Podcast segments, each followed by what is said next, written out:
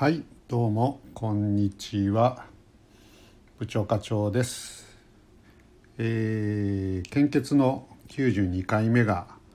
終わりまして残り、えー、残すところ9回ということになりました。本当は献血した当日にこの配信を上げるつもりでいたんですけど、えー、今回はですねちょっと採血に失敗してしまいまして、えー、そういうこともあってですね今日は、えー、少しその採血から日を空けてちょっとぼかした感じで上げさせていただいております。まあねこれあのー、あインターバルさんどうもこんばんは。来ていただきましてありがとうございます。献身的。いやそういうことでもないんですけどね。あのたまにやってましてえー、まあ自分では100回って決めてるんで残り少なくなってきたんでちょっとまあ語ってみようかなみたいな感じです。で今回は92回目をやったんですけど、えー、失敗しちゃったという話。でこれは、えー、担当された看護師の方すごく落ち込まれててあの申し訳ないなっていう気持ちなんですけど、えー、まあ後で話をするんですけどこのスタッフの方がどうこうとかっていうよりかはあのーいろんなことが重なって、えー、まあ、こういうことが起きるということなんですね。参謀の方はですね今日実は僕出張中でうんと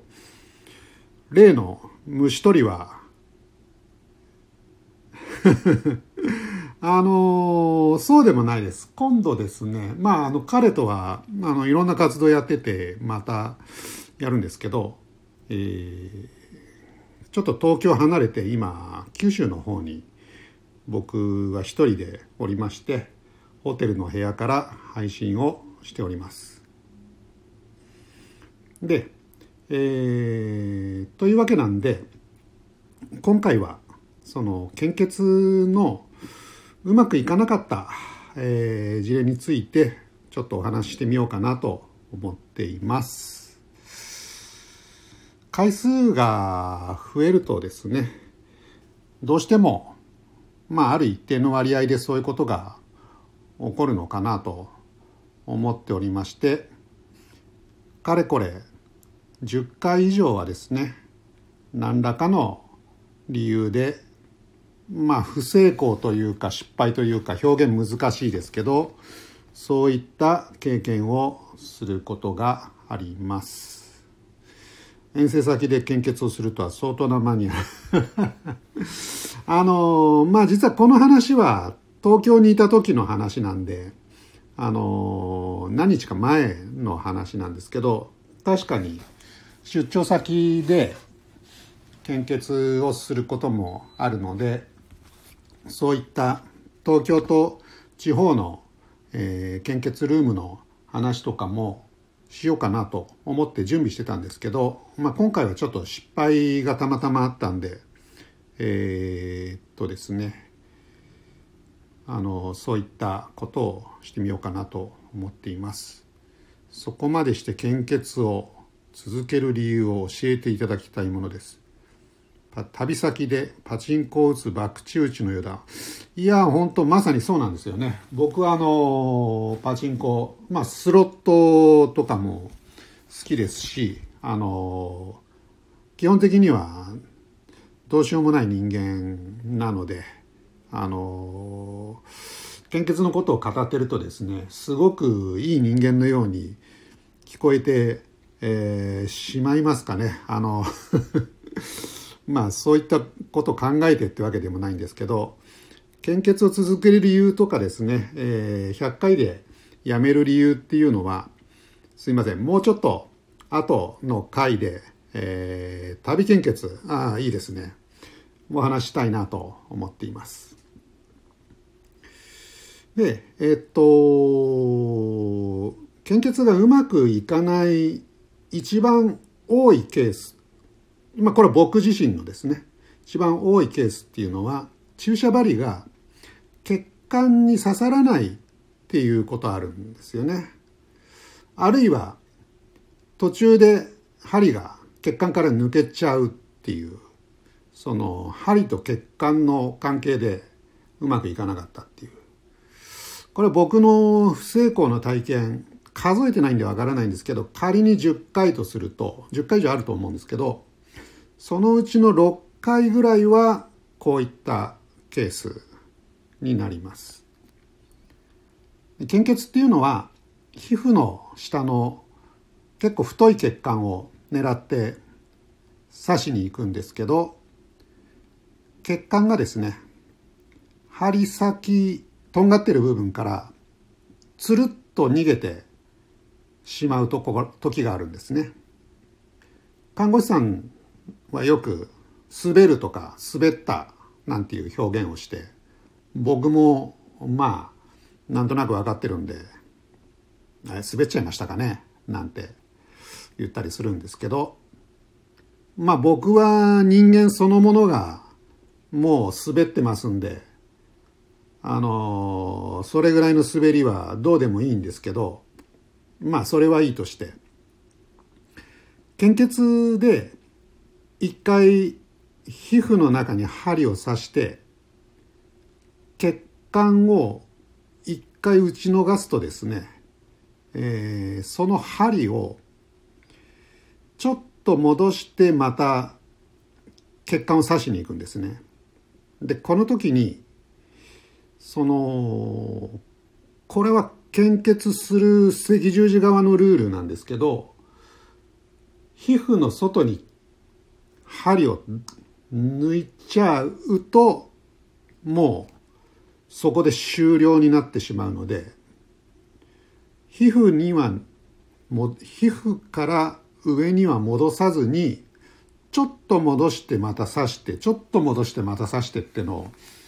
何回も繰り返すんですね刺さるまで。でこの間っていうのは非常にまあこっちも緊張するんですけどで、えー、結局まあこれ以上繰り返すと危険だなという判断になればですねそこでごめんなさい今日はできませんでしたということで諦めることになるわけです。インターバルさんありがとうございます。相変わらずどっしりとした落ち着いた。これなんていうの？ローレンって読むんですか？ローレンの口調だ。たとえ今地震が起きたとしてもそのままの口調で「おやおやここで地震が起きましたよ。献血ステーションは大丈夫なんでしょうか?」と言わないです。慌てて逃げると思います。すごく独特の口調で好きですよ。そうですか。あのこれねインターバルさんだけだと思うんですよね。こんなに褒めていただくのは。すいません。ありがとうございます。光栄でございます。ところでうなぎは釣れたんですかねあの時って。うなぎとナマズは。あ、スイズさんどうも、こんばんは。あの、スイズさん、今日はあれですか、酒津さんではないですか？大丈夫ですか？あの、献血の92回行きましたんで、ちょっと、スイズさんには、はるか及びませんが、ちょっと語らせていただいております。で今日はあの失敗したケースですね水産って何回ぐらい失敗されて失敗っていうかそのうまくいかなかったことってありますかね？僕はまあ献血92回のうち10回以上うまくいかなかったんで酒津さんではないですか？ああこの後酒津さんになる感じですかね。まあもう夜なんでねあのゆっくりなさっていただくまあわかんない。あの 水産のお仕事であのもしかしたらこの後あるのかもしれないですけど。インターバルさんこの後通い詰めることでナマズとすっぽんを釣り上げることに成功しました。すごいじゃないですかな。ナマズとすっぽん珍味ですね。ナマズとすすっぽんっていうのはやっぱり僕はまあどっちも食べたことないですけどすっぽんは少なくともあれですよね。高級料理。1匹食べるとどれぐらいするんですか？1万円とか2万円とかするんですかね？美味しいんでしょうねきっとね。水産3回ぐらいですか。あ水産3回ぐらいですか。あ僕はじゃあやっぱ人によるんですかね。で今はあのー、一回皮膚の下に針は刺したんだけどえー、結局血管を捉えら捉えられなかったという僕が一番体験してるケース。についてお話してるんですけど、えー、注射針っていうのは太さを示す単位 G と書いてゲージという単位があるんですけどこれは数字が小さいほど太くなる。で献血の針の場合 18G というかなり太い針を刺すのでまあこの針っていうのはやっぱり献血ルームにいらっしゃるようなプロ中のプロの方でもなかなか扱い難しいのかなと思っています普通の看護師の方に聞くともう 18G あれ考えられないっていうぐらいやっぱりねあの使いづらいというかあの太い針のようですね。で次に僕が経験した多く経験したのは痛点を直撃しちゃうケースですね。これ3回ぐらいやってるんですけどまあ僕も詳しいことはわからないんですが皮膚に針を刺すと普通痛いですよね。で痛いのは痛点っていう痛みを感じるまさに点のところとそうじゃないところがあって痛点じゃないところを刺せば痛くないしで痛点をもうほんの直撃するとですねこれは激痛になるんですね。で僕も結構気遣いなんであのうわ痛点来ちゃったなっていう時もちょっと我慢しちゃうんですよね。看護師さんにやっぱりあの失敗させちゃうとなんか気の毒かなみたいな感じであの我慢するんですけどこれ必ずバレます。もう僕はあの自分の姿を見ることがないんでわからないんですけどもう一瞬で体中真っ赤になってあのー、もう10秒以内にですね見抜かれちゃいますね。我慢する気持ちわかりますよね。でももうあのー、部長さんこれ我慢してるでしょってあのすぐ言われます。でまあ相手プロなんでね。なのでもう痛点あの献血の経験がない方はこれが普通の痛みなのか異常な痛みなのかっていうのは分かりづらいと思うんですけど多分ねスイーズさんぐらいのあのレベルになるともうあの痛点来たっていう。でこの場合はもう本当に我慢できないんで、あの、すぐ諦めるのが賢明だと思います。まあ痛みの感じ方って人それぞれなのかもしれないですけどね、あの、これ我慢しない方がいいと思います。ね、残りはレアケースで僕は今回含めて2回しか経験してないんですけど針が血管の中には入ったんだけど血液が流れていかないっていうケースですね。でちょろちょろっとあの管のなんか、えー、2 3 0センチのところピューってきてあ行き始めたなと思ったら急に止まっちゃって。であれっていうことになって、えー、看護師のまあちょっと上の方とかですかね。あとえっ、ー、とまあそこに先生が詰めてるんで先生が来たりとかしてああでもないこうこうでもないみたいな話をしていて、えー、あ三日月さんこんばんはようこそ、えー、ああでもないこうでもないということがあってで結局スタッフの方まあ、先生含めたスタッフの方の結論としてはおそらく針のああインターバルさん大丈夫ですよ。後で読ませていただきます。針の中に血液が固まってしまった可能性が高いのですいませんこれ針抜かし抜いていいですか？ということになりまして針を抜いたらまさにその通り針の中でがっちりですね僕の血液が固まってました。まあこれだとねもう本当に血液流れていかないしまあしょうがないですよね。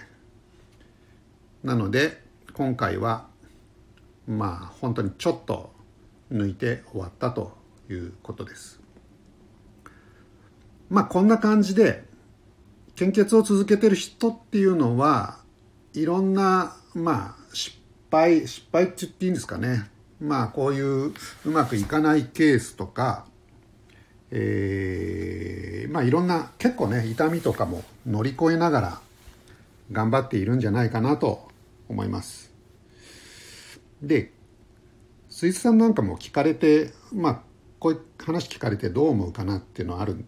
興味あるんですけどこういうねあのちょっとネガティブな話っていうのはまあ、献血したことない人にしてもらうっていう意味ではあんまりしない方がいいんじゃないかなっていう意見も当然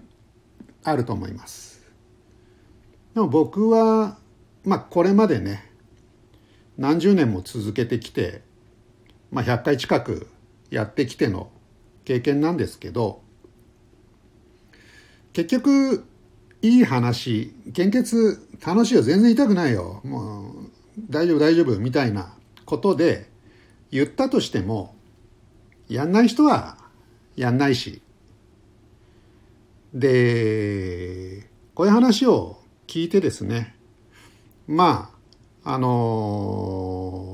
それでもまあそれで救われる命があるんだったらやってみようかなみたいなことでえー、やる人はやるしっていうことだと思うんですよね。別にそれはあのいろんな貢献の仕方があるんで献血が全てではないですしまあ言ってみりゃどうでもいいことなんですけどまあだったらこれからやってみようという人にまあこういうことも